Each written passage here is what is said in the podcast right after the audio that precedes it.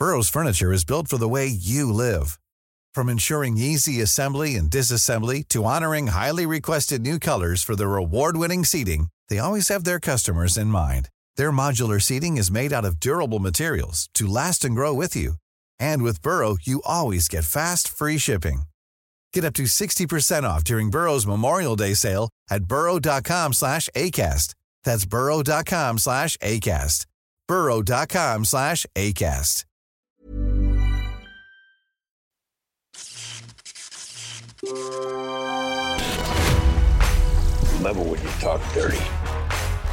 Raging Fire Ça fait des, des plombes que j'ai pas fait la petite sortie direct ou DVD là, euh, euh, actionneur euh, sympathique, euh, qui change un peu de, des merdes qu'on voit au cinoche à longueur de journée. Vieux con Tu peux estampiller Certified Old Bitch. Et c'est cool. Bring it on.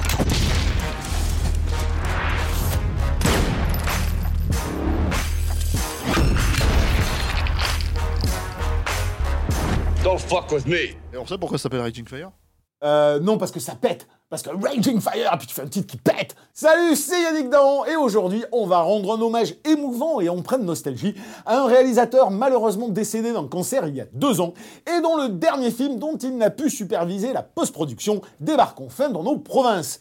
Un réalisateur tendre et attachant, pétri d'une humanité bouleversante, dont une bonne partie de la carrière fut tout entière dédiée aux joies insondables de l'ultra-violence gratuite, du charcutage de gueule à coups de tatane, du cassage de bras sadique et de la fusillade gargantuesque, en mode mélopée homérique, à la gloire du tir de shotgun à bout portant qui t'explose le bide avant que tu t'empales sur une grille de mètres plus loin. Un réalisateur comme on les aime donc, ou comme on les aimait plutôt vu qu'on a cassé le moule, qui n'est autre que Benny Chan, cinéaste prolifique et touche à tout, comme il y en a eu pléthore dans le Hong Kong de la belle époque, à la fois capable du meilleur comme du pire, mais dont on retiendra avant tout les célèbres héroïques duos A Moment of Romance, The Magic Crane, The White Storm, New Police Story et surtout Big Bullet avec Lao Ching Wan, polar d'action vénère qui le rendit célèbre en 96 et qui lui permit par la suite d'enchaîner les blockbusters plus ou moins heureux. Et au final, la boucle est bouclée d'une manière assez symbolique, puisque Raging Fire, son dernier film porté par Denis Yen et Nicolas Tse, est lui aussi un polar d'action ultra vénère. Mais pas n'importe quel polar, une improbable épitaphe, un adieu aux armes furieux et sans pitié, que dis-je, le baroud d'honneur jouissif d'un certain cinéma de Hong Kong désormais disparu, et dissous en même temps que nombre de ses figures de proue dans le grand magma propagandiste du comité central.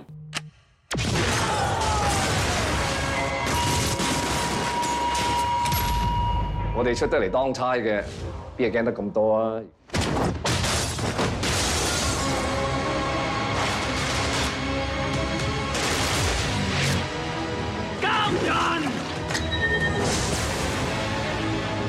邊個賴嘢？耶穌都冇面俾啊！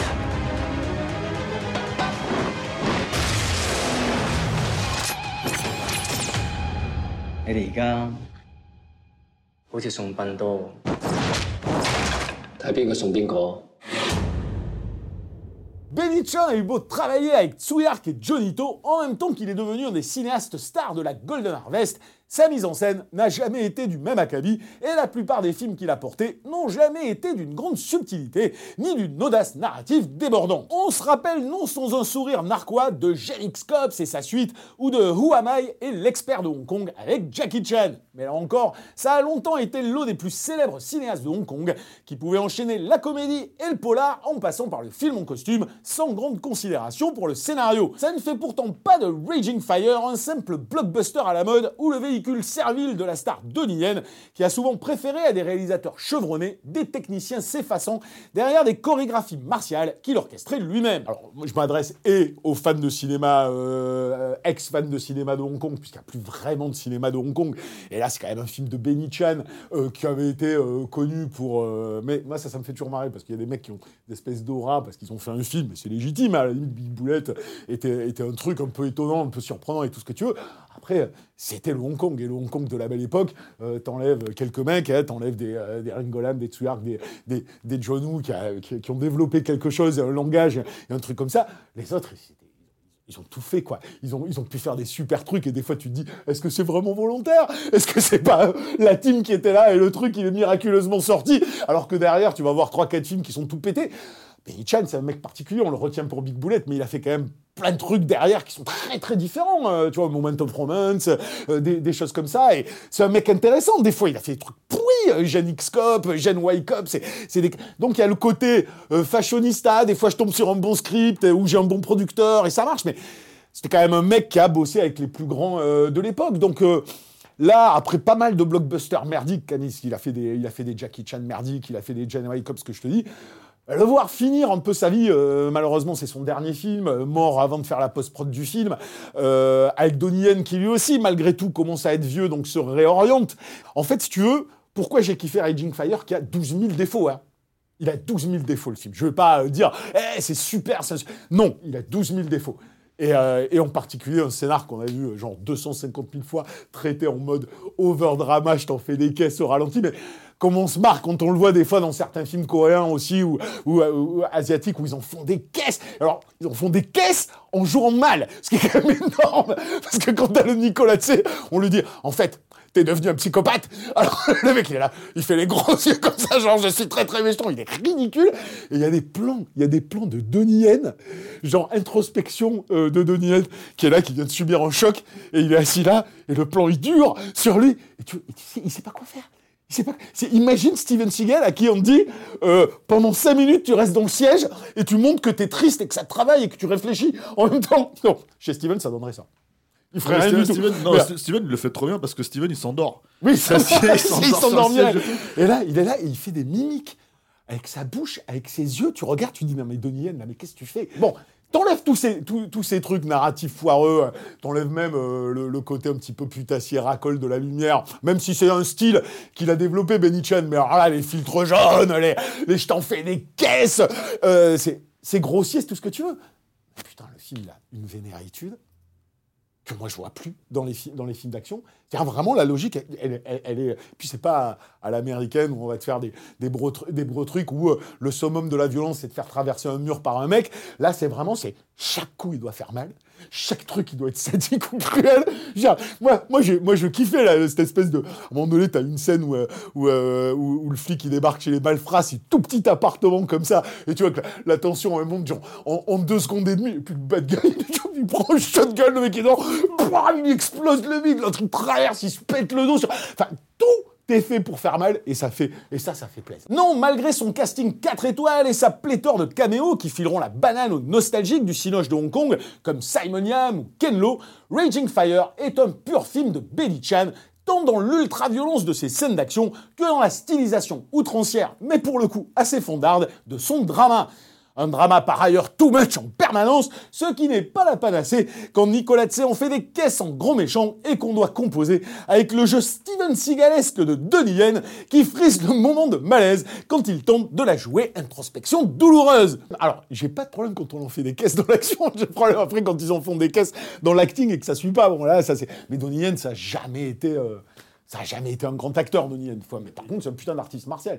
Mais ça a jamais été un grand acteur. Mais franchement, quand on aime le cinoche de Hong Kong, sa virtuosité chorégraphique, la folie de ses idées visuelles ou l'énergie souvent hallucinante de son découpage, on s'en bat un peu les glaouis que le scénar en fasse des caisses. Yannick Dahan n'en fait jamais des caisses non plus. quoi. Non, bien sûr que non. D'autant qu'ici, avec tous ses défauts, toute sa grandiloquence surannée, il participe totalement de la dimension old school assumée du film. Le récit de deux anciens amis qui deviennent ennemis jurés, on le connaissait déjà par cœur depuis l'âge d'or du Wuxiapian, mais c'est tout à l'honneur de Benny Chan de revisiter cette trame classique dans un polar qui oppose deux anciens collègues de la police, l'un d'eux s'étant senti trahi au point de devenir un putain de psychopathe et de se venger en tuant tout ce que la ville compte de flicaille.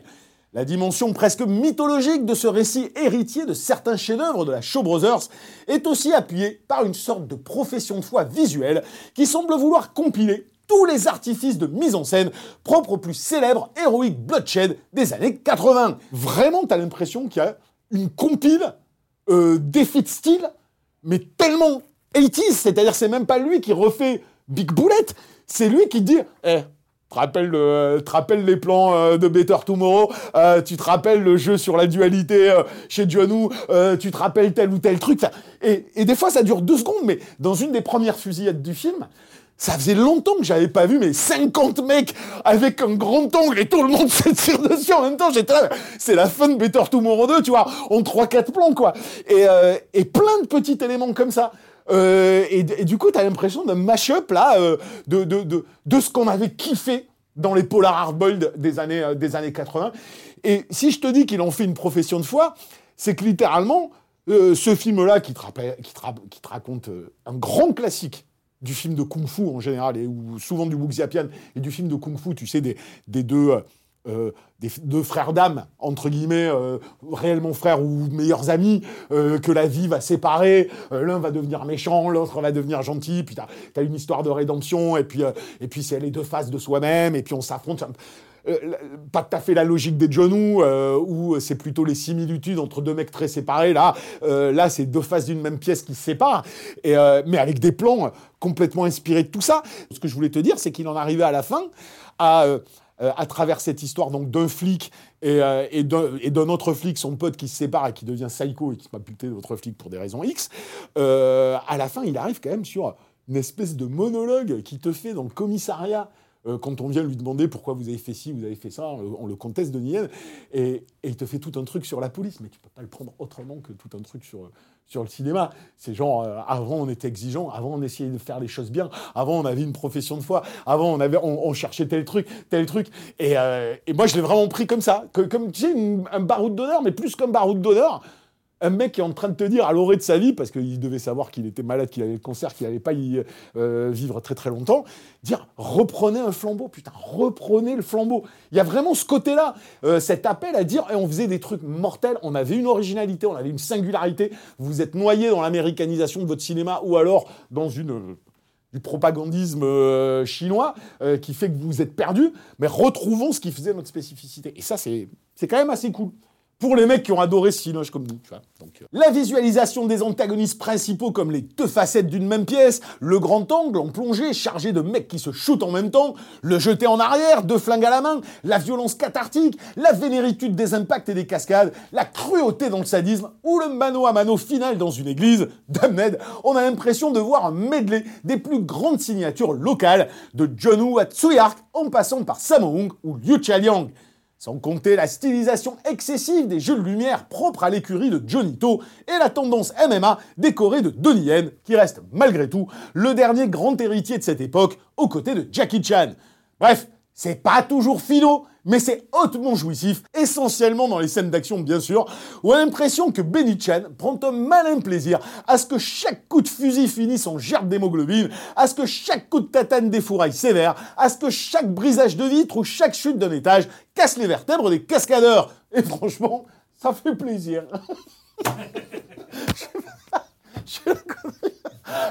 Tu veux un j'ai- pensé aux boulettes. Alors j'ai pensé aux boulettes et j'étais, là, ça, ça fait plaisir. Une telle profession de foi a quasi disparu, certes, ou s'enrobe désormais d'impossibles justifications morales, mais jusqu'à sa mort regrettable, Benny Chan l'aura défendu, revendiquant une certaine idée lyrique de la violence comme une danse de la mort et le cortège d'expiation qu'elle sous-tend.